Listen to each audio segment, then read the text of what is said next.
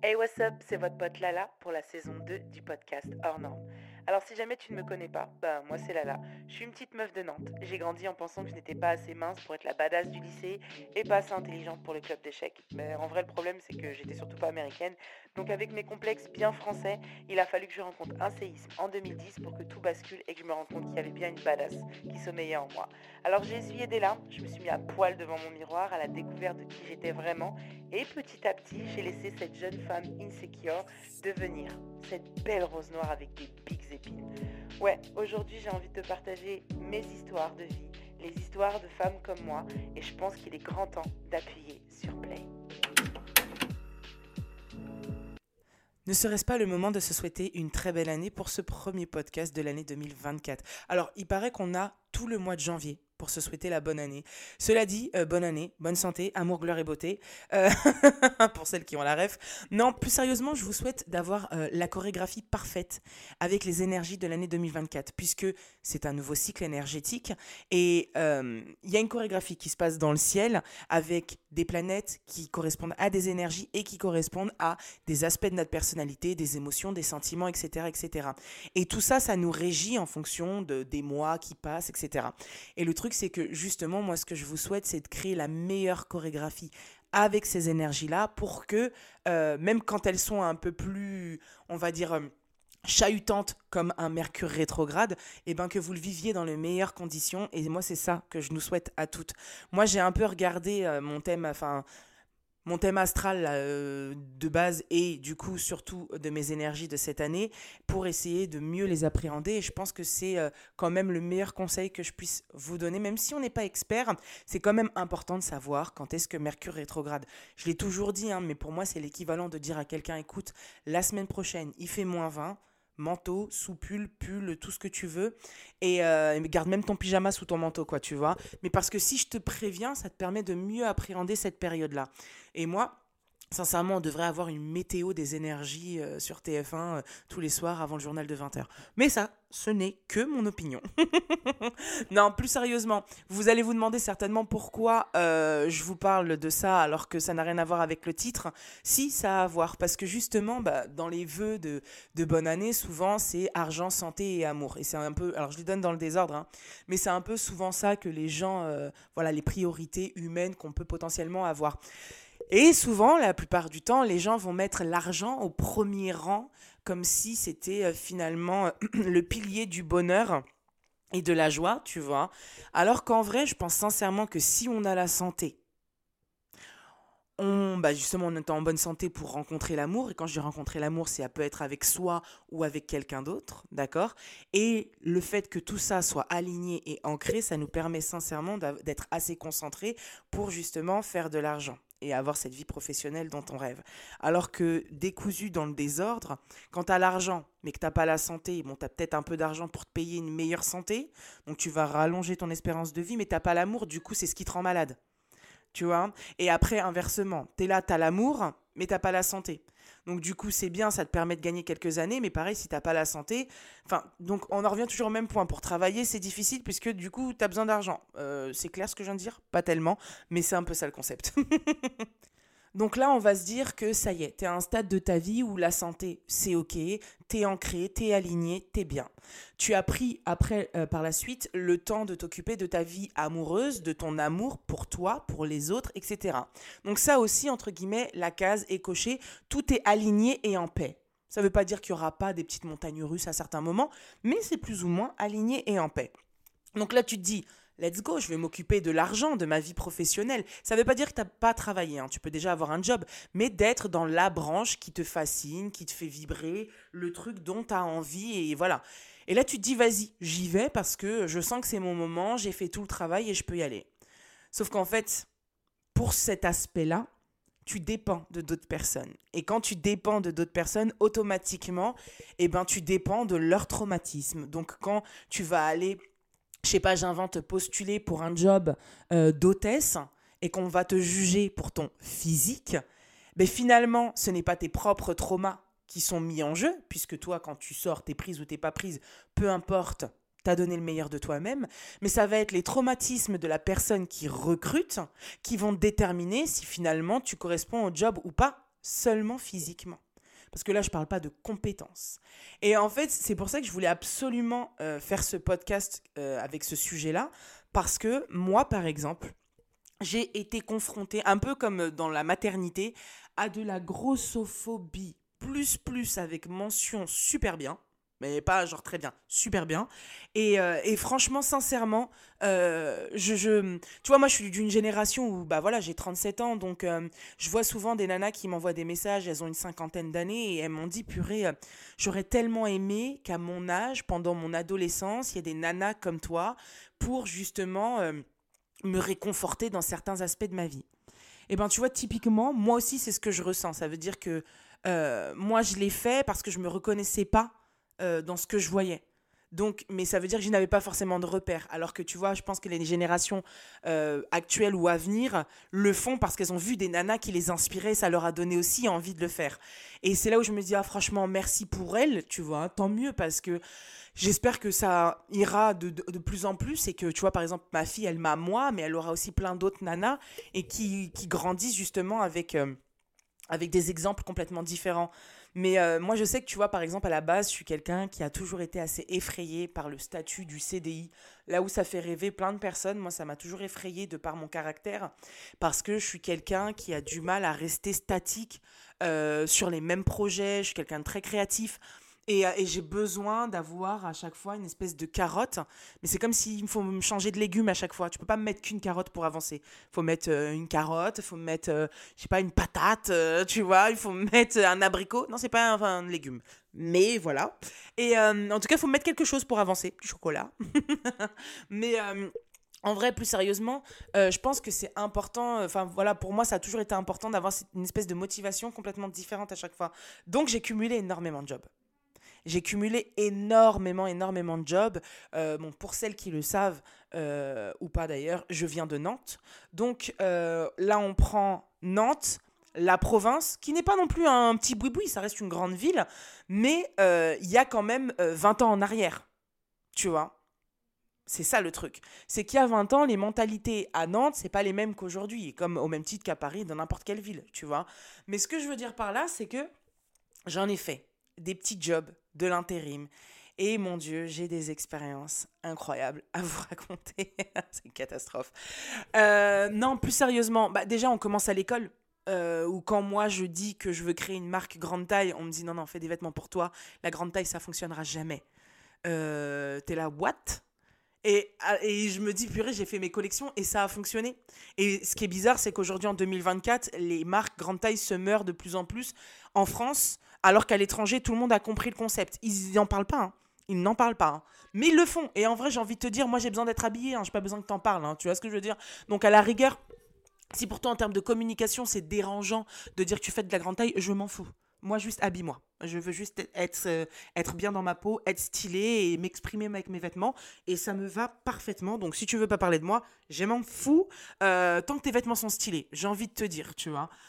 Maintenant, euh, c'est vrai que j'ai fait plein de jobs. Je suis passée du McDo aux intérims. Euh, j'ai fait de la bijouterie. J'ai bossé au Gary Lafayette de Nantes. Euh, j'ai bossé où encore euh, Je me rappelle même plus. J'ai fait plein de petits jobs. J'ai travaillé en, plateau de téléprospection. Euh, j'ai travaillé où encore? Franchement, j'ai fait tellement de petits jobs. J'ai fait du ménage. j'ai commencé d'ailleurs. J'ai commencé par le ménage au lycée je faisais des ménages avec euh, ma meilleure pote. Euh, sa maman, en fait, euh, du coup, faisait des ménages. Et, en fait, on prenait des petits jobs comme ça avec elle. Elle nous trouvait des petits contrats. Et en fait, elle nous trouvait des petits contrats et j'y allais avant de travailler, enfin, avant d'aller à l'école. À 4-5 heures du matin, était là, tu fais du ménage et puis après tu vas au lycée et t'es complètement déglingué. Mais voilà, c'est vrai que j'ai eu l'appât du gain assez rapidement. Après, ma grand-mère m'a toujours éduquée de manière à ce que j'ai la valeur de l'argent. Euh, même si j'étais une petite escroc. Non, en fait, en gros, je vous explique. Euh, en plus, elle le sait, tu vois. Euh, de toute façon, je sais qu'elle le sait aujourd'hui. Mais, mais à l'époque, je me rendais pas compte. Ma grand-mère, en fait, en gros, elle voulait pas juste donner de l'argent pour donner de l'argent. Elle trouvait ça trop facile. Et moi, je suis totalement d'accord avec elle sur ce système d'éducation. Elle trouvait ça trop facile que de me donner de l'argent comme ça et genre, vas-y, va dépenser. Du coup, elle me faisait nettoyer sa voiture bah, elle était très mal nettoyée. J'étais petite. Mais au moins, je savais que euh, voilà, j'étais récompensée. Et euh, il y avait un autre truc que j'aimais pas faire, c'était le repassage. Et à chaque fois, elle me disait, je te paye 50 francs, c'était des francs à l'époque, euh, je te paye 50 francs si tu me repasses mon linge. Et donc, du coup, je lui repassais son linge. Et il y a un truc que je détestais faire, ça me saoulait. C'était repasser les draps euh, tu vois. Les draps là, c'est, non, vraiment, c'est quelque chose qui me rendait ouf. Et en fait, c'était tellement grand, c'était interminable. Du coup, ce que je faisais, c'est que je pliais le draus comme si euh, bah, j'allais le mettre dans l'armoire et je repassais que la partie du dessus. Alors évidemment, à l'heure actuelle, moi, femme, mère de famille, adulte responsable, mais elle a dû tellement m'insulter. non, sérieux D'ailleurs, j'en ai jamais reparlé avec elle, il faudrait que je lui demande. Mais elle a dû tellement m'insulter Hein, tu sais, genre au moment où elle est là, elle se dit, ah, tiens, je vais changer mes draps et elle déplie, elle voit le truc tout. Mais quand je te dis lisse, mais lisse, genre euh, du carton, genre un morceau de bois, tu vois, le tissu. Et quand elle a dû le déplier, le truc, il était complètement froissé, qu'il n'y avait qu'un petit carré qui était lisse, elle a dû se dire, mais quelle saloperie celle-là.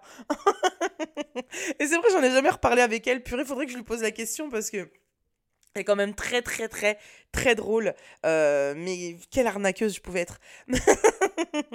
Donc voilà, mais en tout cas mes premiers sous, je les ai gagnés comme ça. Et c'est vrai que ça m'a permis de connaître la valeur de l'argent.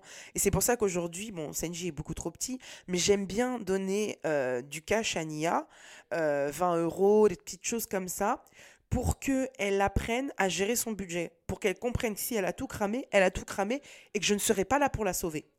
Donc c'est à elle de gérer. Et tu vois, euh, elle avait lancé son petit business là en, C... en CM1. Je crois que c'est ça, ouais. En CM1, je crois que c'était en CM1. Euh, elle avait lancé son petit business là où elle faisait des petits bracelets, elle les vendait 20 centimes à l'école. Elle est trop mignonne, elle m'a dit Je vais lancer un business, maman. J'étais là, genre, ok, girl. Et, mais en même temps, c'est kiffant, tu vois. Et euh, elle m'a dit Ouais, parce que, en fait, il y a un truc que je voulais pas lui acheter, c'était une carte Roblox. Euh, donc en fait, c'est un jeu euh, sur les téléphones pour les enfants et c'était une carte de recharge pour s'acheter des vêtements dans le jeu. Hors de question que je te donne 20 balles pour acheter cette. Non. Par contre, si tu arrives à te faire 20 euros, tu décides de les dépenser là-dedans, j'ai aucun problème avec ça. À la rigueur, je veux bien, tu vois. Mais euh, moi, je ne vais pas sortir 20 euros pour t'acheter ta carte Robux. Jamais de la vie. Et je me rappelle, elle m'avait dit Oui, bah, comme tu veux pas m'acheter de carte Robux, euh, bah, j'ai lancé un business. je trouve ça trop mignon. Et, euh, mais bon, voilà, en tout cas, sur l'éducation autour de l'argent et de la valeur de l'argent, c'est vrai que ça, c'est un vrai sujet qui nécessiterait un vrai podcast avec des vrais intervenants. Parce que moi-même, c'est pas forcément un sujet que je maîtrise. Parce que je dirais que je suis euh, d'un point de vue euh, éducation euh, financière, je suis tout en bas de l'échelle et j'y connais absolument rien. Et justement, je pense que je fais partie de base des, des, vrais consommateurs, des vraies victimes de consommation, alors que j'aurais pu à certains moments la jouer plus finement et plus intelligemment, tu vois. Mais bon, écoute, tout s'apprend dans la vie. Et pour le coup, c'est vraiment quelque chose sur lequel j'ai... Tu vois, là, j'ai deux targets cette année en termes d'objectifs euh, d'apprentissage et de formation. Je voudrais, un, apprendre à vraiment... Euh, alors, m'auto-former, hein, c'est-à-dire moi, je vais lire des livres, etc. etc. Hein. Je ne vais pas partir en formation, mais je pense que c'est bien aussi d'en de, faire quand il y a besoin. Et en fait, je voudrais faire donc euh, tout ce qui est astrologie, vraiment lire de manière un peu plus poussée l'influence des planètes, connaître leur influence à chacune, leurs énergies et tout, pour lire les cartes dans le ciel, Enfin, vraiment, en tout cas, euh, connaître tout ce jargon-là, c'est un peu mon challenge cette année et euh, aussi m'éduquer financièrement sur la manière de consommer et rentabiliser et comment euh, dépenser intelligemment son argent quand on en a. et voilà. Donc, c'est vraiment les objectifs que j'ai. Et comme je me dis que voilà, mon objectif à moi, c'est vraiment de faire beaucoup d'argent sur les années à venir, de pouvoir euh, kiffer ma life, mais je veux le faire intelligemment.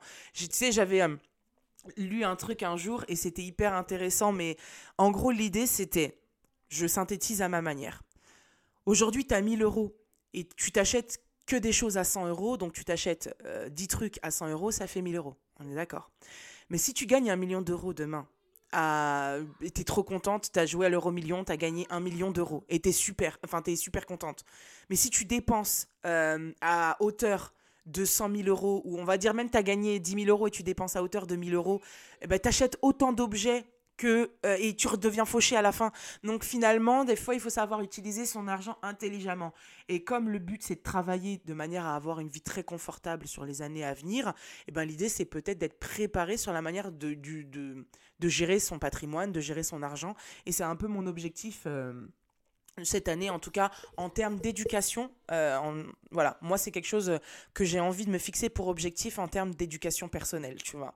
Bref, tout ça pour revenir euh, à nos moutons qui sont donc les jobs. Donc je faisais des ménages, euh, je faisais des ménages, etc. Et je me rappelle après j'ai eu un job d'été qui était à la gare de Nantes. En fait, tu as, enfin tu avais, je sais pas s'il est toujours là cet immeuble d'ailleurs T'avais un espèce de grand immeuble et tout en haut, en fait, t'avais un espèce d'hôtel. Euh, alors, c'est pas vraiment un hôtel, mais c'était plus.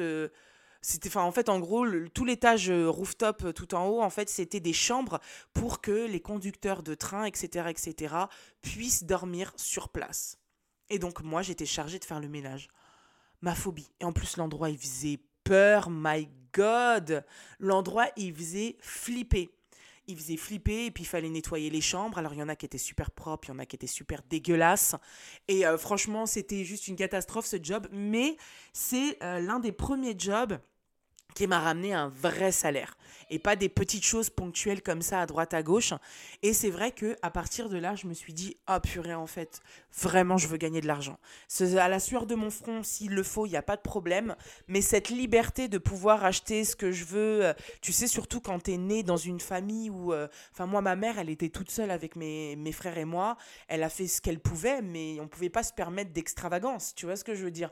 On n'a jamais crevé de faim mais on ne pouvait pas se permettre des extravagances. Donc c'est vrai que là, quand tu peux enfin t'acheter euh, tout ce que tu veux entre guillemets euh, parce que bah tu payes pas de loyer et tout hein, donc quand tu travailles quand tu travailles et que tu habites chez tes parents euh, tu à ton salaire tu dis waouh tout ça pour moi. Bon après quand tu rentres dans la vie d'adulte et que là tu as les restes à vivre les factures les trucs les machins et qu'à la fin oui d'accord il te reste que 300 balles pour te faire plaisir entre guillemets hein, j'invente là c'est différent que de t'habites chez ta mère et tu as juste ton forfait téléphonique à payer. Donc c'est vrai que pour le coup, euh, voilà, c'est mais c'est au moins les premiers euh, revenus que tu as et quelque part ça te donne un aperçu euh, de, de, ce qui est à venir. Et donc ça c'était mon premier job. Ensuite, j'ai travaillé chez McDo. franchement, je pense que c'est le passage obligatoire.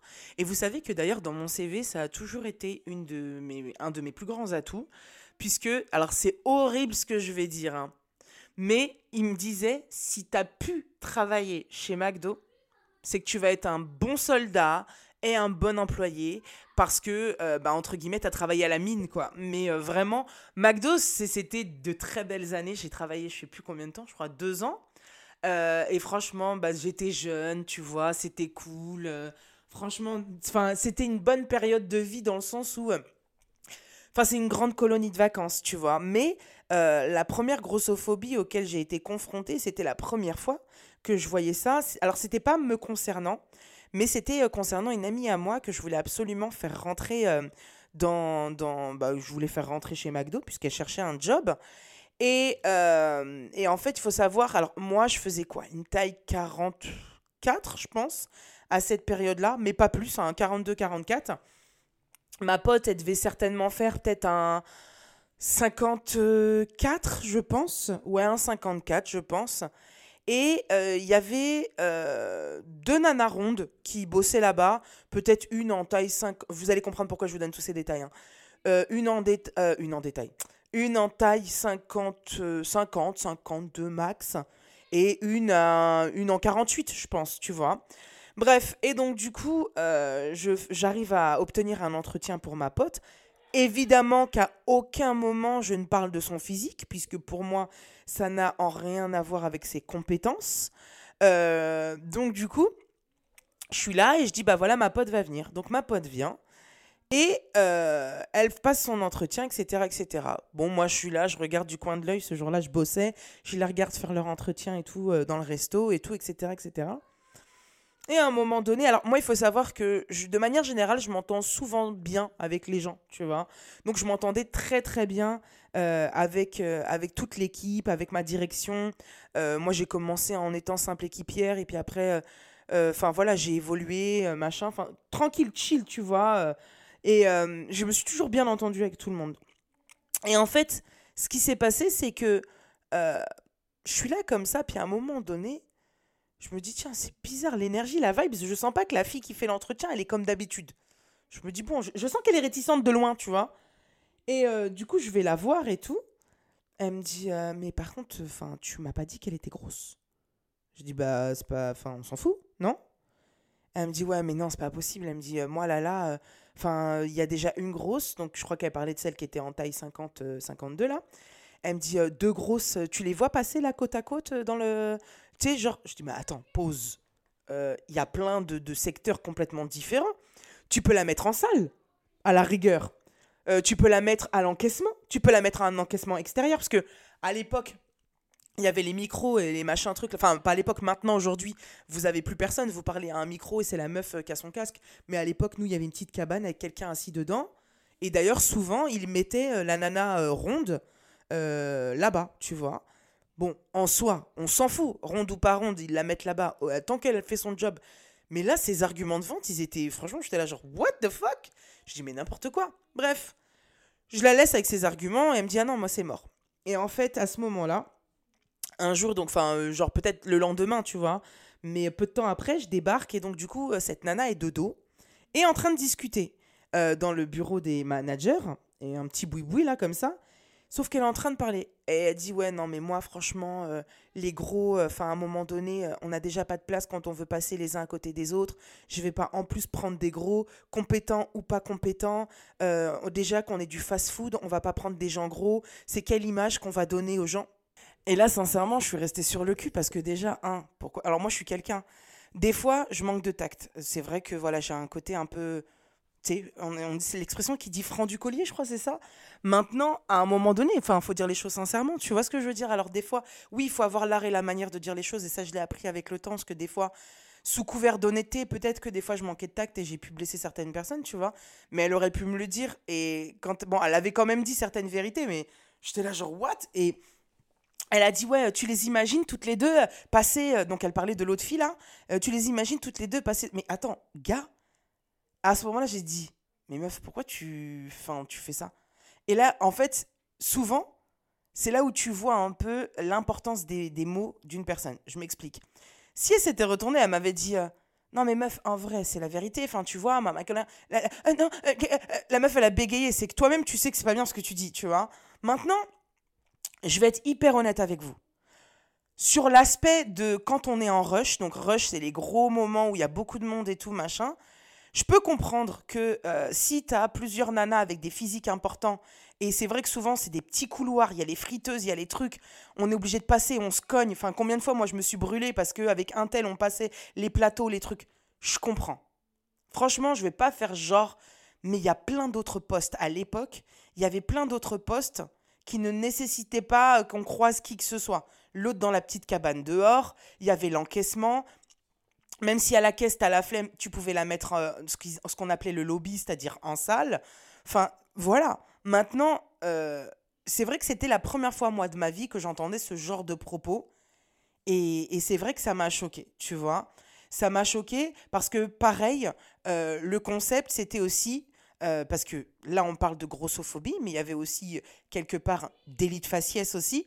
C'est-à-dire que si tu étais une femme mince ou un mec mignon, on te mettait en caisse.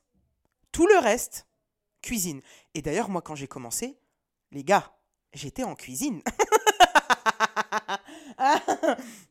j'étais en cuisine quand j'ai commencé. On m'a foutu en cuisine. On m'a mis là-bas derrière.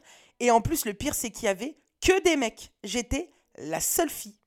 Mais la seule fille, que des mecs. Et puis finalement, après, euh, bah, quelque part, mes performances euh, de communicante plus plus ont fait euh, leurs preuves. Du coup, euh, on me foutait euh, des fois un peu en chef de cuisine, enfin souvent d'ailleurs quand après sur la, durée, et après carrément on a vu que je m'en sortais très très bien. Et alors après j'étais carrément à l'encaissement, tu sais, drive. Donc là, bah, bam bam bam, on mettait machin, tu vois. également mince à faire les anniversaires parce qu'on voyait que je me tapais des barres avec les gamins même dis-toi les parents ils venaient demander Oui, on voudrait l'anniversaire avec Lala, s'il vous plaît. Oui, euh, euh, on a le copain de notre fils qui a fait l'anniversaire avec Lala, on voudrait Lala, s'il vous plaît. J'étais là, genre, voilà Non, mais tu vois comme quoi, bon, et c'est vrai que moi, je suis quelqu'un, je vais pas. euh, si j'entends que tu me dis que je suis pas capable, je vais pas dire ouais bah la personne elle a raison. Quoi? Moi je suis une rageuse, hein, je vous l'ai déjà dit. Je suis là genre what? Alors attends attends, tu vas voir? Non, non t'as pas raison et tu vas voir. Et en fait je vais te faire ravaler tes crottes de nez et même celles de toute ta descendance. J'en ai rien à faire. Donc c'est vrai que voilà. Après ça c'est mon côté un peu rageman, mais enfin ou ragewoman plutôt. Mais, euh, mais voilà, c'est vrai que c'était la première fois, moi en tout cas, que j'étais confrontée à ce genre de grossophobie. Euh, à l'époque, le mot grossophobie n'existait pas. Donc euh, je me disais juste, putain, quelle connasse quoi. donc voilà, c'était la première fois que j'étais confrontée à ce genre de connasse. Et, et en même temps, il y avait un côté logique que je peux comprendre, mais il y avait une manière de faire qui était quand même assez particulière, tu vois. Donc, euh, donc voilà, et ça c'était vraiment la première fois. Après, euh, je sais que bon, j'ai quitté, euh, j'ai quitté McDo et après j'ai enchaîné plein de petits jobs et un jour justement, je fais un, enfin je passe un entretien pour la bijouterie Trésor. Euh, donc c'était dans un centre commercial et tout. Et alors je vous explique un peu la configuration parce qu'elle est importante. C'était, vous savez, les corners qui sont dans les centres commerciaux en îlot central. C'est-à-dire que tu peux rentrer en 360 dans la boutique. Il n'y a pas juste une entrée parce que tu es sur les côtés. On était vraiment en îlot central au cœur du centre commercial. Et c'était donc la bijouterie Trésor. Je passe mon entretien et il s'avère que je vois que je passe mon entretien, il y a d'autres nanas. Bon, jusqu'ici tout va bien. Et au moment, euh, le jour où je commence à bosser, je me retrouve du coup avec euh, une autre nana euh, et on est toutes les deux prises pour le job. Mais c'était assez bizarre parce que du coup c'était la période des soldes, il me semble, et parce que je me rappelle plus trop trop, mais je sais que c'était une, une grosse période d'affluence, donc ils avaient besoin de main d'œuvre. Et euh, c'est là où j'ai découvert moi le système euh, d'arnaque. Alors vous allez voir les arnaques autour des intérims et des CDD où on te fait croire qu'il y a un CDI à la clé. Parce qu'évidemment, bah, à l'époque, même si ma, ma phobie c'était les CDI, euh, le CDI c'est la stabilité, c'est se dire bah écoute trop bien, j'ai mon job et, et je suis tranquille jusqu'à la fin de mes jours. Bon, c'est un peu faux, et encore plus aujourd'hui, mais en tout cas à l'époque, c'était vraiment...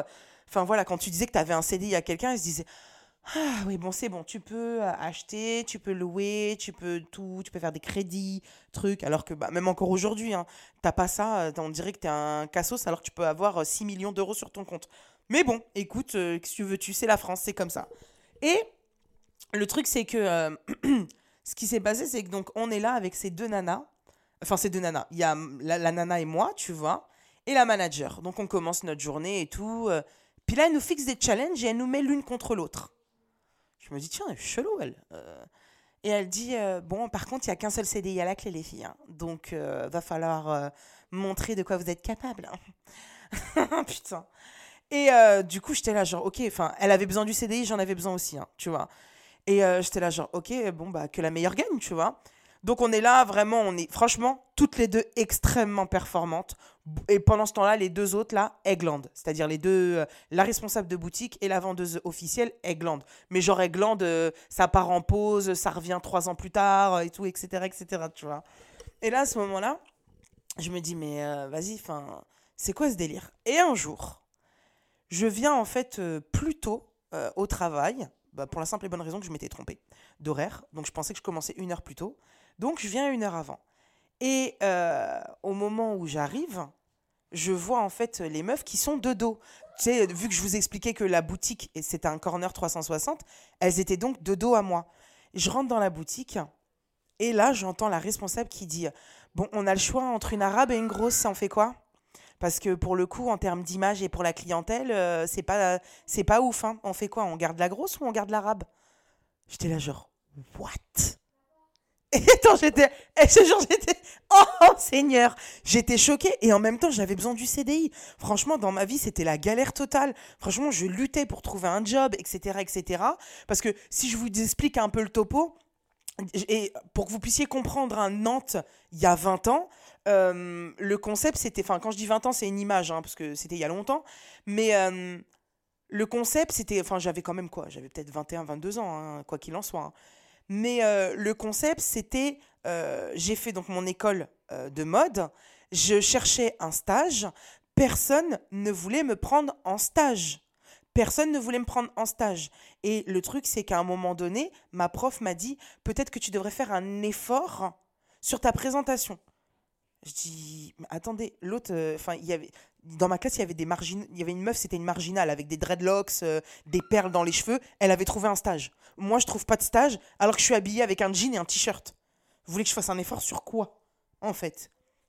Je veux bien faire un effort, mais vous voulez que je fasse un effort sur quoi? Sur qui je suis? Mes origines? D'où je viens? Mais allez vous faire foutre, en fait? Ah non, et franchement, on parle d'un concept hein, quand même. Et le truc, c'est que les seuls. Donc, c'est mon prof qui m'a trouvé un stage. Il m'a dit, bon, euh, eux veulent bien te prendre et tout, etc. etc. Eh, je dis, ok, bah, je vais y aller. Eh, je vous jure, j'y suis. je m'en rappellerai toute ma vie. Hein. Je suis arrivée. C'était dans les entrepôts, donc maintenant, bah, bah, alors aujourd'hui, ça s'appelle le hangar à bananes. C'est un endroit où il y a plein de, de bars, de pubs, de trucs, de machin. À l'époque, euh, le hangar à bananes, c'était un hangar où il y avait euh, bah, pas mal d'entreprises, tu vois. Et là, en l'occurrence, je vous jure, hein, tu rentrais, c'était un truc où tu vois les voiles euh, de bateau, en fait. Les voiles de bateau, c'était pour faire de la couture sur les voiles de bateau. Quand ils m'ont dit, bah écoute, du coup, tu seras là-bas. En fait, comment vous expliquer? Quand tu arrivais dans le hangar, c'était surélevé euh, comme une scène, une scène de danse, d'accord? Fallait monter un petit escalier pour être sur la scène de danse. Et là, tu avais les voiles posées, machin et tout. Il y avait une machine à coudre, en fait, bah tu vois la scène, quand tu arrives, tu es devant la scène, ça fait un trou. Bah, considère que là-bas, là, il y avait un petit carré, un petit trou dans le sol. Et genre là, au loin, je vois juste le front de quelqu'un dépasser en train de. Mais attendez, les gars, vous voulez vraiment me fourrer dans ce trou? Et moi, j'ai dit non, je le fais pas le stage. Ils m'ont dit quoi? J'ai dit non, je le fais pas. Et c'est là où j'ai arrêté après. Mais j'ai dit non, je, je fais pas le stage. J'ai dit attendez, vous vous foutez de moi J'ai envie de devenir styliste. Je veux créer une marque grande taille. Et là, c'est là où vous me fourrez parce que c'est personne veut de moi. Parce que personne veut de moi, parce pour qui je suis. Enfin, attendez, je présente. Enfin, je comprends pas. Et non, et c'est là où en vrai j'ai commencé à, découvrir quelque part la dureté et l'étroitesse d'esprit de certaines personnes. Et, et d'ailleurs, je pense que c'est ce qui m'a traumatisé. Aujourd'hui, Nantes, je, je, c'est une très jolie ville, mais je peux pas. Même si les choses et les gens évoluent, je peux pas, Nantes. C'est tous ces traumatismes. T'imagines, là, je suis là, j'arrive, je suis enjouée. Je me dis, bon, je suis là une heure en avance parce que je me suis trompée d'horaire et j'entends la meuf, bon, on a le choix entre la grosse et l'arabe, qu'est-ce qu'on fait? Enfin, voilà. Et après, donc, du coup, l'autre qui répond, bon, en tout cas, elles sont performantes, hein, parce qu'à leur dire qu'il n'y a qu'un seul CDI pour deux, euh, elle me dit, ouais, mais je pense qu'on va refaire des recrutements, parce que performante ou pas performante, moi, je peux pas. Une grosse ou une arabe. J'étais là, genre, waouh. Eh, je vous jure, hein, j'ai été. J'ai fermé ma bouche, parce que je voulais du CDI. Ça m'a tellement gratté qu'en fait j'arrivais plus à travailler enfin j'arrivais plus à travailler genre j'arrivais pas à être performante. En fait je les regardais trop mal elles ont dû dire en plus moi vous me connaissez si je regarde mal je regarde très mal. Je les regardais trop mal. Mais je les regardais trop mal. Et en fait euh, elles se sont dit mais elle a un souci c'est quoi son problème? Elle me fait elle est schizo elle est passée d'une personnalité à une autre hyper enjouée hyper truc hyper serviable hyper machin parce qu'elle voulait euh, son job. Et puis là maintenant euh, et en fait à la fin de la journée j'ai dit je peux pas je lui ai dit je peux pas. Et du coup, j'ai regardé la nana, j'ai dit euh, écoutez, je suis venue plus tôt, je vous ai entendu parler, je peux pas. Elle m'a dit bah écoute, si tu peux pas, tu peux pas. Et là, j'ai dit ok, bah elle me dit bon par contre tu finis ta semaine hein, parce qu'on a besoin de toi. J'ai dit bien sûr, à demain. Je suis jamais retournée. Jamais, écoute-moi bien. Jamais. Jamais J'y suis retournée en tant que cliente, mais euh, pour les faire chier. Non, non, mais en vrai, je travaillais plus là-bas quand j'y suis retournée, parce qu'après, pendant longtemps, j'ai été traumatisée, je voulais même plus aller dans ce centre commercial. Non, franchement, tu sais, c'est. En fait, quand tu découvres euh, la grossophobie, le racisme, ou toute, toute forme, quelque part, de. de, de bah, d'injustice, de rejet, je suis désolée, parce qu'à un moment donné, euh, c'est de l'injustice, toute cette merde. Et parce que c'est fondé et basé sur de la bêtise. Enfin, à un moment donné, je suis là, genre, what the fuck, tu vois? J'ai enfin voilà. Et c'est j'en ai d'autres. J'en ai d'autres malheureusement. Tu sais un jour j'avais une autre anecdote comme ça. Euh, donc pareil. Je cherchais un job il me fallait un CDI voilà enfin la routine. Mais c'est dans la même continuité hein, limite peut-être même dans la même année hein. et donc moi j'adore la mode. Euh, Galerie Lafayette Nantes ça fait rêver tout le monde. Enfin voilà. Galerie Lafayette même si c'est un petit boui à Nantes hein, mais ça a toujours fait rêver tout le monde etc etc et là je vois annonce, machin, intérim, euh, avec possibilité de CDI, c'était la fameuse phrase. Possibilité de CDI, machin, nanana, euh, Koukaï, Gary Lafayette de Nantes. Je me dis, waouh, génial, trop bien, machin, oh, j'adore et tout. Et donc là, je postule. Petite photo, juste de la tête, tu vois. Tac, tac, tac, je suis recrutée. Elle voit que malgré tout, je suis une charbonneuse. Donc elle se dit, ah, pas mal. Elle me prend. Elle me prend, je commence, etc., etc. Je pense qu'elle n'avait pas le choix, parce que vous allez voir la suite. Mais euh, elle me prend, donc, et moi, je suis trop contente. Je me dis, purée, je travaille chez Koukaï, quoi. Tu sais, enfin, à l'époque, Koukaï, c'était grave côté. Et euh, je me dis, purée, je travaille au Gary Lafayette, mais quel bonheur le matin d'arriver, les galeries, elles sont fermées, tu regardes partout, tu dis, putain, j'adorerais rentrer là-dedans, j'adore j'adorerais rentrer dans ces vêtements, ah, puis ça, j'adorerais pouvoir m'acheter ça, oh, j'aimerais avoir l'argent pour m'acheter ça. Enfin, voilà, le rêve ultime, le rêve ultime, mais vraiment. Bref, et je me dis, ça y est, trop bien, je suis contente, je travaille au Gary Lafayette, machin truc. Tu t'es là, t'es jeune, t'adores la mode. Tous les jours, j'étais là, je regardais dans les rayons euh, des vêtements dans lesquels je pouvais pas rentrer, tu vois, mais euh, kiff total, quoi. Bref, donc je suis là, elle me présente le truc, très jolie femme, magnifique. Euh, à l'époque, peut-être elle avait déjà peut-être une quarantaine d'années, sublime, hein, elle était trop belle. Et tu sais, enfin voilà, c'est vrai que souvent, moi, l'image que j'avais, c'était les plus belles meufs travaillent au Gary Lafayette, tu vois. Et, et donc, du coup, j'étais là, j'étais trop contente en mode genre, comme si j'avais reçu une écharpe de Miss France. J'ai été élue plus belle meuf pour travailler au Galerie Lafayette. et euh, bref, donc du coup, je suis là et euh, je suis confrontée à une dame donc, qui vient, une cliente. Et euh, je viens, je lui dis, bah, est-ce que je peux vous renseigner, madame? Parce qu'à l'époque, on était vraiment des conseillères de vente. C'est pas juste on était là, on faisait de la manutention, on était vraiment des conseillères de vente. On venait conseiller les nanas qui étaient en cabine, c'était notre devoir et c'était enfin c'était c'était obligatoire en fait. Ça n'existait pas euh, de ça s'appelait des vendeuses en fait et pas juste de la manute. Bref, enfin la manutention. Et donc du coup, euh, je dis est-ce que je peux vous renseigner? Elle dit oui, bien sûr. En fait, donc la dame est dans la cabine hein. et euh, elle dit oui, bien sûr, machin. Elle ouvre la cabine, elle me dit ah non. Je dis pardon. Elle me dit ah non non, j'ai pas besoin, merci. Je dis non, mais je peux aller vous chercher des tailles. Elle me dit Vous travaillez là? Je dis Oui, je travaille ici. Elle me dit Ah non, non, euh, trouvez-moi quelqu'un d'autre. Je dis Pardon? Elle me dit Non, trouvez-moi quelqu'un d'autre. Je dis Mais je travaille chez Koukaï, madame. Elle me dit Non, non. Donc là, je vais chercher la responsable. Je dis Écoute, la dame, elle veut pas de moi. Euh, enfin voilà. Elle me dit Ok, je m'en occupe. Là, elle arrive et dit Madame, est-ce que je peux vous renseigner? Elle dit Ah oui, bien sûr. Donc euh, là, j'aurais besoin de. Je suis là, genre Oh la pute. Oh je me suis dit, waouh, bâtard. Pardon, désolé pour tous les gros mots, mais même moi, ça fait très bizarre de vous raconter ça. Je vais être très honnête, ça me fait trop chelou. Parce que pour moi, c'est des souvenirs. Tu sais, là, en fait, plus je vous raconte, plus ça s'éclaircit dans ma tête et ça me rappelle tous ces souvenirs-là. Moi, c'est des trucs qu'au quotidien, j'ai oublié, tu vois. Et là, à ce moment-là, je me dis, non, mais attends, c'est une dinguerie. Bon, moi, première réaction. Dès qu'elle a fini avec la cliente, je vais la voir et je lui dis, non, mais c'est quand même incroyable. Enfin, je suis choquée. Et j'ai cru qu'elle allait dire non mais franchement c'est n'importe quoi, etc., etc. Vous savez ce qu'elle m'a dit? Elle me dit non par contre quand tu vois ce genre de femme, euh, il faut pas chercher à non tu. Je dis comment ça? Elle me dit écoute tu me l'envoies direct. Je dis mais comment ça je te l'envoie Enfin je, je comprends pas. Non enfin on se vous voyait tu vois mais elle me dit non il faut me l'envoyer direct. Tu ne t'en occupes pas. C'est là genre ok d'accord très bien. Et en fait, ça m'a tellement laissé bouche bée. Je suis rentrée. Et alors, il faut savoir hein, que là, je vous parle de la Lala qui n'avait pas confiance en elle physiquement. On ne parle pas de la Lala de maintenant. D'accord? Donc là, je me dis, ok, c'est quoi? C'est mon physique, mon truc?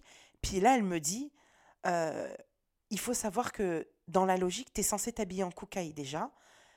Maintenant, on n'a pas ta taille. Donc, euh, moi, ça va être quand même compliqué de, de, de, faire comprendre aux gens que tu travailles chez nous.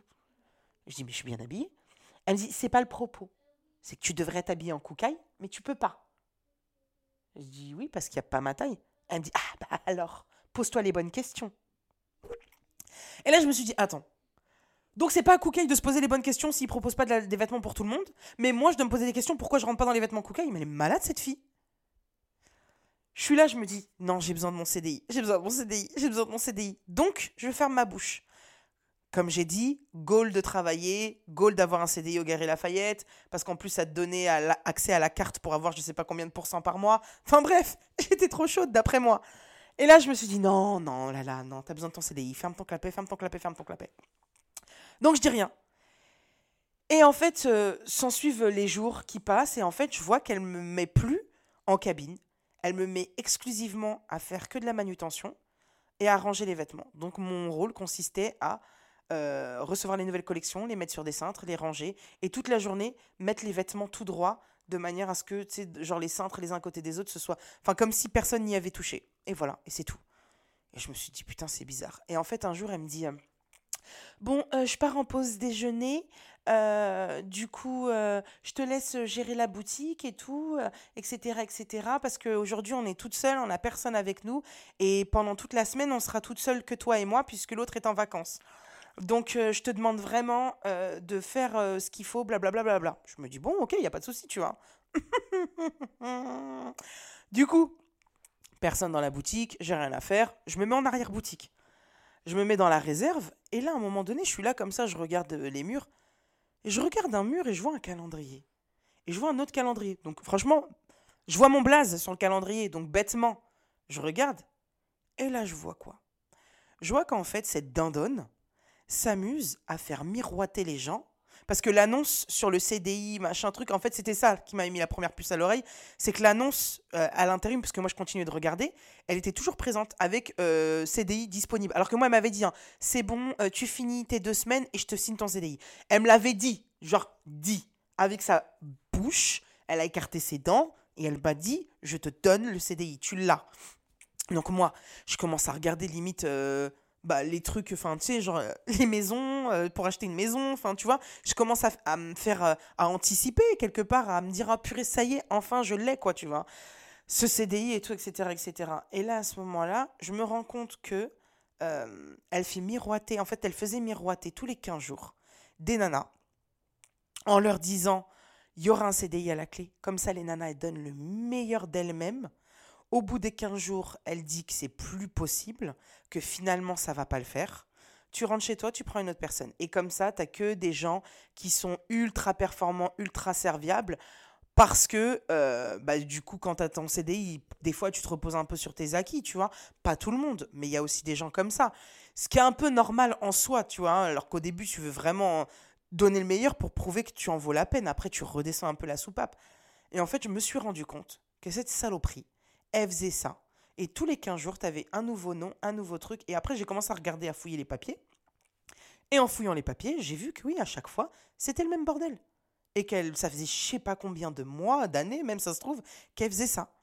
Et quand elle est revenue, elle m'a dit euh, Ok, bah tu pars en pause déj. Euh, après, moi, j'y vais, hein, d'accord? Parce que je dois aller récupérer mes enfants, je sais pas quoi, je sais pas quoi. Euh, non, Attends, oui, c'était à moi de partir en pause déj et elle, machin truc, et après, elle, elle devait partir. C'était ça le concept. Je dis, bien sûr, pas de problème. Bisous, à tout à l'heure. Merci. Eh, je suis partie. Il y avait euh, sortie des employés. Je me suis assise dans la sortie des employés. Il y avait un restaurant juste en face j'avais pas les moyens de me payer de resto à l'époque, euh, tu vois, genre en mode euh, le midi, machin truc. Donc je mangeais vraiment des petits trucs sur le pouce que j'achetais à droite à gauche. Enfin voilà, le seul truc c'est qu'on n'avait pas le droit de rester sur place pendant la pause déj. Donc elle voulait que je sorte de l'enceinte des Galeries Lafayette, tu vois. Elle voulait pas que je reste dans la réserve par exemple. Et donc du coup, je me suis posée devant la sortie des employés, il y avait un resto. J'ai commandé un truc à manger. Je me suis assise. J'ai mangé tout doucement et je faisais que de regarder les gens sortir des Galeries Lafayette. Et dans mon cerveau, il se passait tellement de trucs. J'étais là, genre, oh, purée, j'ai envie de la niquer. J'ai envie de la défoncer. Et, là, le seum, il commence à monter. J'avais déjà pris ma décision. Je voulais juste regarder ma montre. Je reprenais à 14h. Je regarde ma montre. Je vois quoi? 14h. 14h01. Un appel. 14h02. Un appel. 14h03. Et là, je, voulais la voir sortir, mais elle peut pas parce que en soi, si elle, donc elle était responsable de la boutique. Hein. Si elle, elle part, il y a plus personne sur la boutique, mais elle est la responsable. Donc si moi je décide de ne plus jamais revenir, tu l'as dans le cul et tu l'as dans le cul toute la semaine, puisque ton autre, l'autre meuf, elle, elle est en vacances. Je voulais juste voir si j'allais la voir sortir du truc. Parce qu'en vrai, elle peut rien faire. Je voulais juste la croiser. Je voulais juste qu'elle sorte et qu'elle se dise Mais, eh, je suis restée comme ça. Elle est jamais sortie parce qu'elle est obligée de rester sur le poste. Et à un moment donné, j'ai vu 14h30, elle m'avait appelé 100 fois. Hein. Jusqu'à même l'intérim m'avait appelé, tu vois. Je suis rentrée chez moi. Et quand je suis partie prendre mon chèque à l'intérim, ils m'ont dit oui, c'est pas sérieux, nous on peut pas machin. J'ai dit c'est pas sérieux. Et faire miroiter les gens comme ça, c'est sérieux. Faire croire aux gens qu'il y a des CDI à la clé parce que vous êtes complices, vous savez très bien ce que vous faites. Vous mettez possibilité de CDI, vous savez qu'il n'y a pas de CDI, vous savez très bien parce que tous les 15 jours, elle vous reconduit. Mais comme c'est cette société-là qui fait fonctionner votre intérim, c'est ça qui vous intéresse. Vous vous en foutez de l'humain et de machin et que la meuf elle se fout de notre gueule. Vous en avez rien à faire. La fille, elle a fermé son clapet, elle m'a dit bon bah par contre. Euh, vous savez qu'on va plus jamais vous faire travailler. J'ai dit, j'en ai rien à foutre. Laissez-moi tranquille. Et je suis parti. J'ai récupéré mon chèque et je suis parti. Mais, tu sais, t'es là, je me dis, mais. Et en fait, je pense que c'est ça aussi qui m'a dégoûté, tu vois. C'est ça qui m'a dégoûté du milieu du travail, du monde du travail, etc., etc. Et après, même, tu vois, à un moment donné, j'ai voulu tenter ma chance, aller sur Paris, parce que c'est pas que Nantes. Hein. Et euh, je me suis dit, j'ai une pote à moi, donc, euh, qui, qui était une amie à moi de l'époque, qui donc faisait 1m83, taille 32-34 et qui était hôtesse. Et qui me disait, mais là, là, t'es tellement jolie, tu peux carrément être hôtesse et tout. Et là, je vais euh, du coup à, ce, à cet entretien d'hôtesse. Putain. Donc elle me fait passer l'entretien, elle me fait passer l'entretien en anglais. Bon, j'avais un anglais un peu approximatif à l'époque, mais bon, je m'en sors quand même, ça va, tu vois. Et là, à ce moment-là, elle me dit taille de confection et tout. Puis là, quand je lui dis, alors à savoir qu'à l'époque, je faisais un 40, 44, 46, vraiment tout mouillé, tu vois. Elle me dit, ah. Elle me dit, non, mais ben, ça va pas le faire, en fait. Je dis, comment ça? Elle me dit, on n'a pas votre taille, en fait. Je dis, comment ça, vous avez pas ma taille? Elle me dit, bah, c'est nous qui fournissons euh, les tenues, les tailleurs, et on n'a pas votre taille. J'ai dit, je peux pas venir avec mon propre tailleur? Elle me dit, ah bah non, c'est les tailleurs de la société. Donc, euh, vous venez chercher votre tailleur, vous repartez après, euh, machin, nanana, vous le redéposez après avoir fait le job. Euh, elle m'a dit, nous, on n'a pas votre taille, en fait. J'étais là, genre, ok, et donc c'est tout? Elle me dit, bah ouais. Grossophobie en plein dans le visage. Et tout était légal à l'époque, genre, tout était normal. Genre, aujourd'hui, tu fais quoi? Aujourd'hui, tu peux faire une, euh, une vidéo, t'appelles brut, machin truc, t'appelles les éclaireuses, ton affaire elle est classée, la boîte elle est fermée dans une semaine. Il te présente des excuses et puis voilà. Là, tu vis avec ça et tu fermes ton bec. Tu fermes ton bec. Et je me suis dit, mais waouh, en fait, c'est une dinguerie, c'est pas possible. Et je vous jure que je n'ai été confrontée qu'à des trucs comme ça. Tu vois, j'ai travaillé dans un plateau de téléprospection qui euh, s'occupait de différents, euh, différentes banques, mais euh, d'un point de vue assurance. Et donc, du coup, quand j'ai postulé, j'arrive comme ça. Et on me dit, donc on fait ma formation et on me dit, bon, bah, tu t'appelleras Virginie Latour. Je dis, pourquoi? Bah, tu penses bien qu'un prénom comme le tien, ça va pas être possible, quoi. J'étais là, genre, Hein? Je dis, mais attends. Genre, quand je me présente, je dis Virginie Latour. Elle me dit, oui, Virginie Latour. Et même les garçons, ils ont un nom pour. Euh... J'étais là, genre, attends. Pause. Je m'appelle Virginie Latour. Elle me dit, oui, et tout le monde s'appelle Virginie Latour. j'étais là, genre, quoi? Donc, toutes les meufs on s'appelle Virginie Latour. Elle me dit, exactement. Je me dis, mais attends, c'est quoi ce délire? Et là, nana, elle me dit, non, mais tu comprends pas que tu peux pas. Euh, appeler là et te présenter avec ton vrai prénom. On va pas t'écouter.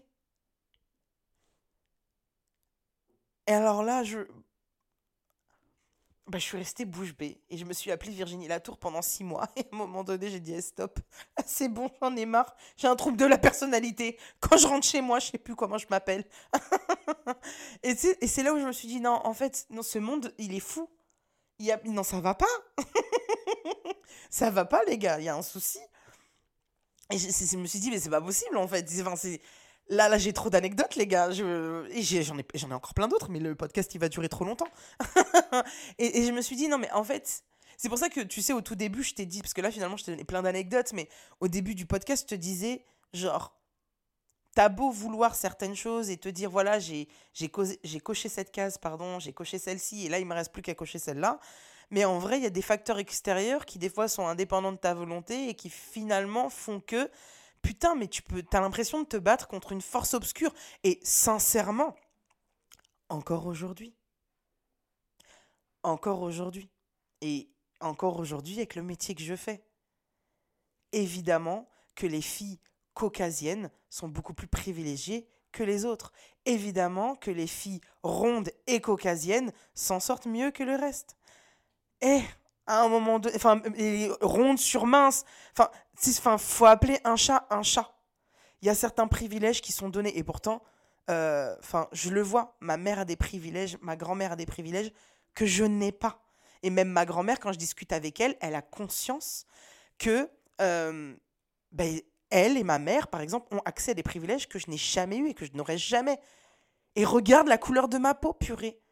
Et là, je pense à toutes mes sœurs, parce que moi, je considère que les femmes, les hommes, les humains, nous sommes frères et sœurs, peu importe la couleur de peau, à toutes celles qui ont des couleurs de peau plus foncées que la mienne, mais putain de merde. Tu vois? Et le truc, c'est que je dis pas que euh, je suis pas en train de faire la hiérarchie des souffrances, à savoir qui souffre le plus, le moins ou je sais pas quoi. Tout le monde souffre. Tout le monde a déjà vécu un truc qui fait mal. Le reste, je veux rien savoir. Mais à un moment donné, vivre ces choses-là, c'est pas normal. Tu vois? Et je les ai vécues, je les partage avec vous. C'est pour ça que je vous dis, vous dire que vous êtes prêts pour cette vie professionnelle dont vous avez toujours rêvé, pour ceci, pour cela, je préfère un homme averti, ou une femme avertie en l'occurrence, un peu comme l'éducation de l'argent que je vous expliquais tout à l'heure. On vous apprend, on vous donne certaines règles, on vous donne un certain contexte. Une fois que vous savez que c'est comme ça, ça vous permet de mieux appréhender la situation pour obtenir ce que vous méritez. Parce que vous le méritez. Peu importe. Et même si aujourd'hui tu es une femme caucasienne, blanche de peau, avec certains privilèges que la vie te donne et tout, tu mérites. Si, si, si c'est ça que tu veux, tu le mérites. Pas plus, pas moins qu'un autre. Mais si tu es une femme noire, dark skin, etc., et en plus de ça tu es ronde, tu mérites aussi. Il n'y en a pas une plus méritante que l'autre. Maintenant, oui, peut-être que tu devras travailler deux fois plus. Moi, je devrais travailler deux fois plus. Bah, c'est pas grave. Une fois que tu le sais, bah, on fait. Maintenant, il existe des gens aujourd'hui, et Dieu merci, comme par exemple Sally, qui font changer les choses euh, en, ouvrant les yeux intelligemment aux gens. Et peut-être que s'ils ont honte, bah peut-être qu'ils se remettront en question ou pas, je ne sais pas. J'ai pas de pouvoir sur ça. Je dis juste que aucun être humain ne mérite ça. Mais il y a une certaine réalité dont il faut avoir conscience. Et aujourd'hui, moi, par exemple, je vais ne parler que pour moi, parce que je ne peux pas parler au nom de choses que je ne vis pas. Je sais que je dois travailler deux fois plus. Je sais que je dois prouver deux fois plus. Je sais que quand on me regardera, on dira Ah, elle est un peu ghetto. Ah, elle a un peu truc. Tu sais, une fois, je parlais avec une, une pote à moi, qui du coup euh, euh, est une pote influenceuse. Et je lui dis Tu vois, toi, si tu pètes, on va dire Oh, elle a pété, c'est mignon. Juste parce que t'es caucasienne et que t'es mince. Et surtout parce que t'es mince, en plus. Je lui ai dit, et si tu dis euh, à table, ah mais vas-y, c'est bon, ferme ta gueule. Parce que plein, des fois, elle dit des trucs comme ça. On dit, mais elle est vraiment folle. Si moi je pète à table, oh, la grosse, elle est dégueulasse. Ok? Si à un moment donné, je vais dire, ferme ta gueule, oh, voilà, c'est bon, les gens de la cité. Euh. J'ai dit, donc tu vois, il y a des choses que moi, je peux pas me permettre. Toi, c'est mignon, moi, c'est pas mignon. Moi, ça va être racisé, là où toi, ça va être Oh, elle est trop cute. Oh, elle est marrante quand elle fait la rebelle. Voilà. Euh, moi, par contre, ça va être oh, la meuf du ghetto, c'est bon, les gens de la cité. Allez, c'est bon, on les a sortis de leur trou, ceux-là, maintenant, ils se croient tout permis. Et le truc, c'est ça c'est qu'à un moment donné, il y a une réalité. Et moi, vous me connaissez.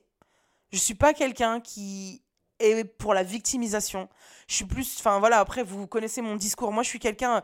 J'ai les faits. Une fois que je les ai, ok, allez, je vais vous prouver le contraire. Mais oui, à certains moments, euh, même si je veux être moi-même, bah, je suis obligée de doser, de faire attention à certains petits trucs pour éviter que ça se retourne contre moi parce que je n'ai pas plein pouvoir. Et c'est horrible. Donc après, moi, je vous cache pas, hein, j'en ai rien à foutre. Aujourd'hui, je suis arrivée à un stade où, à un âge aussi où je me dis, tu m'aimes, tant mieux, tu m'aimes pas, je m'en fous. Mais c'est vrai que d'un point de vue professionnel, bah, malgré tout, dans certains trucs, tu es obligé de, tu vois, T'imagines que sans que j'ouvre la bouche, Des marques ont déjà dit à des gens, putain, on adore Lala, mais elle a quand même des gros seins et ça la rend tout de suite vulgaire. Donc, j'ai même pas ouvert la bouche, j'ai rien dit, j'ai rien fait. Le fait que juste j'ai des gros seins, ça me rend tout de suite vulgaire. Donc la marque ne peut pas travailler avec moi. Alors que le staff m'adore. Genre l'équipe de la marque m'adore. C'est une blague?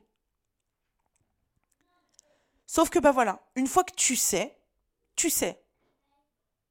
Et du coup, tu fais avec, tu brodes autour. Moi, je vous dis, enfin, si j'ai un conseil à te donner, et que peu importe ta couleur de peau, peu importe ton physique, peu importe, je sais pas quoi, ton orientation sexuelle, et que tu rencontres une difficulté, prends en compte la difficulté et va au-delà. Mais ne reste pas dans le fait de te dire, ouais, bah voilà. Si tu restes dans bah voilà, tu t'en sortiras jamais. Alors, ce n'est que ma vérité et en rien une vérité absolue. Mais peut-être que justement, moi j'ai toujours dit, laissez-moi rentrer dans les petits papiers de certaines marques pour leur donner l'envie de faire des choses pour nous, les femmes en dehors des standards de beauté. Mais pour ça, au début, faut rentrer. Faut y aller. Faut rentrer dans les petits clous, dans les petits papiers. Si tu rentres pas, tu pourras pas. Fin de l'histoire. Et le truc, il est aussi simple que ça. Mais tu es obligé d'être stratégique. Tu es obligé de redoubler d'efforts. Tu es obligé de faire travailler deux, voire trois, voire quatre fois plus ton cerveau pour prouver. C'est horrible. Parce qu'on ne devrait pas avoir à faire ça. Mais la réalité est telle que. Point. Et le truc, c'est que c'est pour ça qu'il me tenait à cœur ce podcast, parce que il est aussi très touchy. Tu vois? Parce que. Euh, bah, il est touchy sur le sujet parce qu'il y a une réalité qu'il faut affronter et assumer. Et tu vois, j'en ai parlé à ma grand-mère il y a, y a quelques temps. Enfin, il y a quelques temps, euh, il y a deux semaines. Hein. il y a quelques temps, on dirait que c'était il y a deux ans. Non, non, il y a deux semaines, tu vois, je parlais justement de, de ce privilège d'être caucasien, tu vois, avec ma grand-mère. Et elle me disait, elle me disait oui, que, que pour le coup, euh, en termes d'éducation, y a, y a, quand on a un enfant métis, il y a une autre éducation à donner, puisque les privilèges que nous avons, nous savons pertinemment que bah, nos enfants métis ne l'auront peut-être pas. Et elle me dit, ta mère doit prendre ça en compte et a, dû prendre ça en compte, etc., etc., tu vois. Bref, donc plein de choses comme ça, hyper intéressantes, tu vois. Et je pense que c'est bien aussi d'avoir des conversations comme ça, parce que euh, c'est une réalité. Alors oui, nous pouvons participer à l'évolution et au changement de cette réalité. Bien sûr qu'on le peut. Bien sûr, et c'est ce que moi, humblement, j'essaye de faire chaque jour dans mon domaine de prédilection. Et après, comme je le disais, il y a des nanas incroyables qui le font également dans leur domaine. Et, et c'est vraiment cool, tu vois. C'est vraiment cool et on a besoin de ces gens-là qui ont cette vocation innée et instinctive de faire évoluer les choses. Et ça fait plaisir parce que euh, le combat, il est bien plus subtil et bien plus profond que juste euh, ils sont grossophobes, ils sont racistes, ils sont. Il est bien plus profond que ça, tu vois. Et pour s'en sortir et pour sortir de tout ça, il y a un vrai ménage à créer dans l'inconscient des gens. Et je pense même qu'il va falloir, c'est horrible ce que je veux dire, mais que au moins ma génération à moi et toutes celles d'avant s'éteignent pour qu'on ait un cycle de gens un peu plus ouverts d'esprit. Tu vois. J'ai dit bien un petit peu plus ouvert d'esprit. Donc bon, voyons le verre à moitié plein plutôt qu'à moitié vide. Aujourd'hui, quand on a toute l'intelligence nécessaire avec son cerveau euh, et tout, c'est-à-dire euh, as tout, c'est-à-dire à partir du moment où ton cerveau fonctionne, euh, et que tu es capable de t'exprimer à travers différents canaux. Hein. Ça peut être la bouche, ça peut être l'art, la musique, le dessin, les vêtements, plein de choses différentes. C'est important de prendre position dans ces... Quand je dis prendre position, c'est pour soi-même, hein, d'accord? Et de savoir ce qu'on vaut réellement. Moi, je regrette pas d'être la femme que je suis aujourd'hui. Je pense que je l'ai déjà dit, il fallait que je traverse toutes ces petites choses-là. Donc si jamais c'est ce que tu es en train de traverser dans ta vie, d'accord? Et peu importe la couleur de ta peau, je tiens quand même à le répéter. Et peu importe ton physique. Moi j'ai toujours dit, hein, je, je ne parle pas qu'au nom des grosses. Tu peux être très mal dans ta peau et faire un 32-34 et subir également les mêmes réflexions, la même, enfin tu vois, la même mégrophobie, je sais pas. Je sais pas comment on dit pour les minces. Si on dit grossophobie pour les gros. Mais je sais que les gens qui sont très maigres euh, subissent aussi beaucoup de discrimination physique, tu vois. Mais euh, pas dans tous les secteurs, parce que la mode vous aime bien. mais, euh, mais bon, après, voilà, je, je, sais que pour le coup, ça n'empêche pas qu'on puisse être complexé. Ça n'empêche pas qu'un complexe et une souffrance, c'est pas ce qu'on mérite. aucun être humain ne mérite ça. Enfin, tu vois ce que je veux dire? Aucun être humain ne mérite de souffrir, ne mérite que d'avoir sa seule vie et d'être une vie de souffrance. Maintenant, quand on a le choix, à nous de faire les bons choix. Quand on sait qu'on doit travailler deux fois plus, bah, travaillons deux fois plus pour obtenir ce que l'on veut et peut-être pour soulager euh, les générations à venir. Tu vois. L'union fait la force. Je ne l'ai pas inventé, mais je le pense réellement, tu vois. Donc euh, voilà. Sur ces belles paroles, j'espère que ce podcast vous a plu. C'est un podcast qui me tenait à cœur, comme tous les autres. C'est des sujets, vous me connaissez, j'aime aborder tous les sujets possibles et inimaginables avec la plus grande des transparences. Je le répète, ce n'est que ma vérité, en rien une vérité absolue. Je n'en veux absolument pas à ces femmes que j'ai pu rencontrer parce que je pense que la bêtise qui est sortie de leur bouche n'est que issue d'un manque d'ouverture d'esprit, euh, d'un manque de, de, de culture de manière générale et, peut-être d'une souffrance, mais qui n'est pas la mienne et que je refuse d'emmener avec moi. Ça a fait la femme que je suis aujourd'hui. Donc dis-toi une chose, c'est que si jamais tu as subi ça et que tu souffres de ça, euh, peu importe la forme et peu importe comment c'est fait, dis-toi qu'un jour tu peux être une meuf libre et te dire que un jour tu te diras peut-être que ça, finalement tous ces trucs nazes qui se sont déroulés, c'est ce qui a fait la femme que tu vas devenir et que quelque part tu es tellement fier de la femme que tu es que du coup tu n'as pas envie de d'enlever ces choses-là. Mais si tu veux que ça ce soit possible, bah, il va falloir que tu te sortes les doigts du cul maintenant pour essayer de devenir la meilleure version de toi-même. Et pas après-demain, et pas te morfondre pendant 300 ans et te... C'est bon, on n'est pas des victimes en fait. Oui, tu as été victime à un moment donné, donne une fin à ce truc-là et bim Je reprends, je retourne la balance et je tourne ça à mon avantage. Et ça fera ma force. Voilà, sur ce, on sait quand la vie commence, on ne sait jamais quand elle se termine. Alors viens, entre les deux, on écrit une histoire magnifique. Et il n'y a que toi qui peux écrire cette histoire. Je vous fais des gros bisous et j'espère que ce podcast vous plaît. N'oubliez pas, si vous le pouvez, de mettre euh, des petites étoiles, 5 étoiles, des commentaires, de partager ce podcast. C'est important pour moi que euh, voilà, on gagne en visibilité ensemble. Donc euh, voilà, j'ai plus de salive. Bah, je sais pas si vous m'entendez depuis tout à l'heure euh, saliver, avaler ma salive, mais euh, j'en peux plus. Il faut que j'aille boire un verre d'eau. Je vous fais des gros gros bisous. J'ai quand même fait un monologue du vagin de 1 heure et 2 secondes. Bisous, bye. non, 1 heure et 2 minutes et 40 secondes. Bref, c'est pas grave, on s'en fout.